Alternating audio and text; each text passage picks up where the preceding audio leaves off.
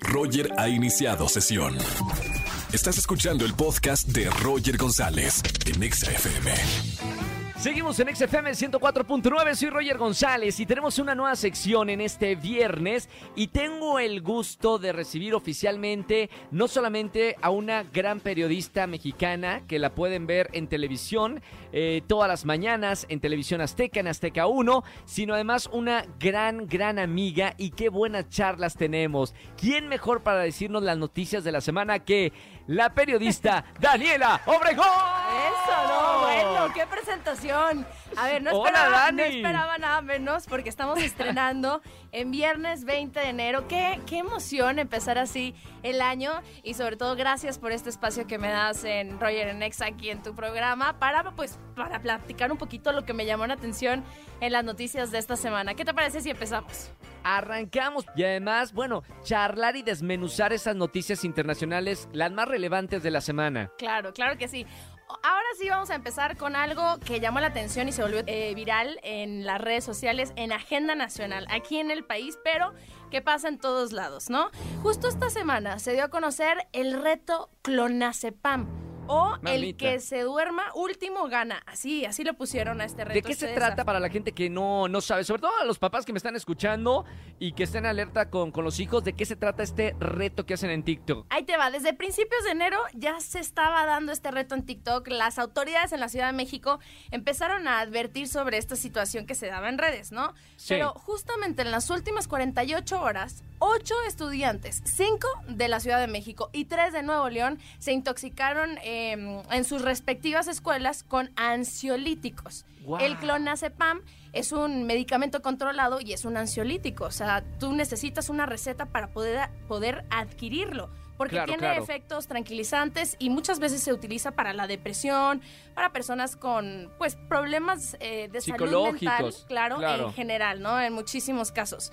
Eh, muy pocas veces se, se le da este medicamento a los pequeños, pero normalmente es de uso de adultos ya mayores, conscientes y que tengan algún problema.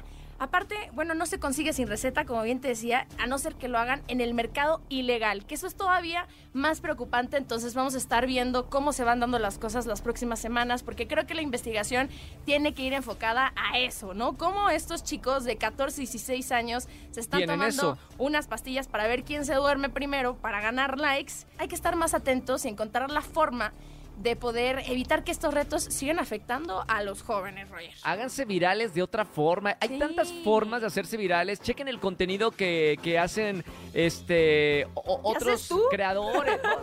No, tampoco no quiero ser yo el ejemplo de nada, pero no, hay, hay muchos eh, creadores de contenido que hacen eh, cosas inspiradoras. eh, Y son virales por otra forma completamente distinta que hacer eh, este tipo de cosas. Exacto.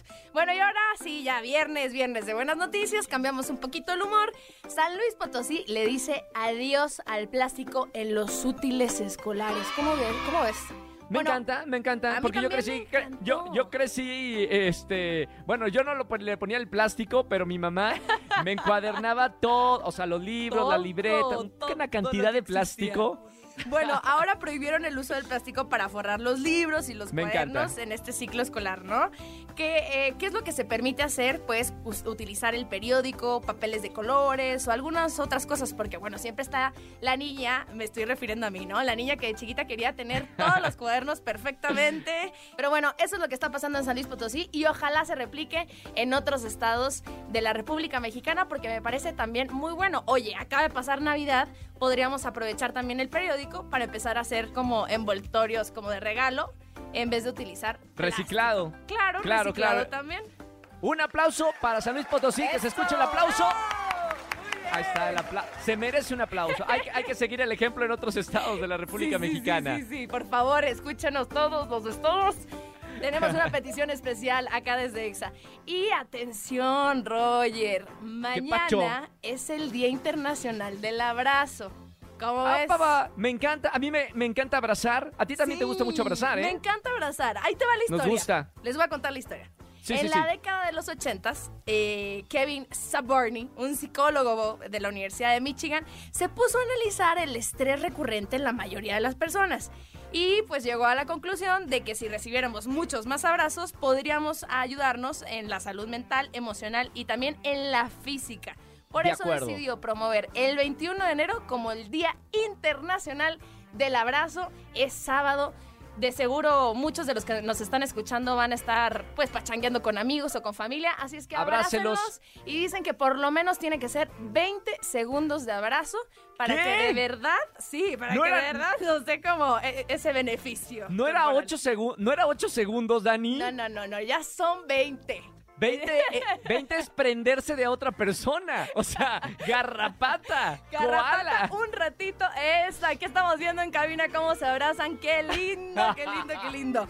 Bueno, sí, es que los abrazos 20. tienen muchísimos beneficios y sobre todo ahora que estamos como ya en el final de esta pandemia, pues hay que aprovecharlo y hay que abrazarnos muchísimo. Oye, Dani, pero después de 20 segundos ya eh, se cruza la línea de la amistad a algo más, ¿no? O sea, si tú te quedas Sí, ¿no? 20 Como que se segundos... puede sentir al- algo más.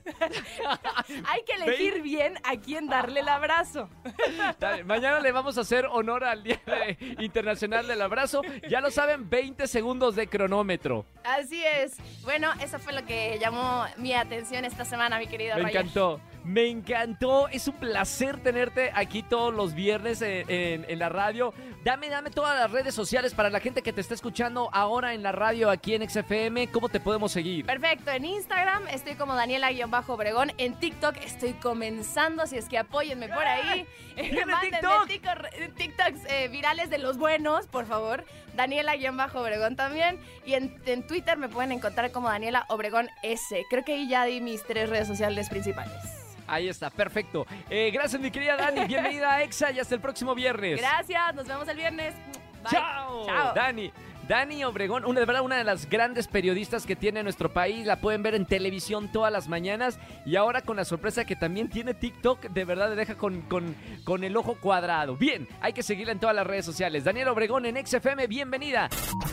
Escúchanos en vivo y gana boletos a los mejores conciertos de 4 a 7 de la tarde por Exa FM 104.9.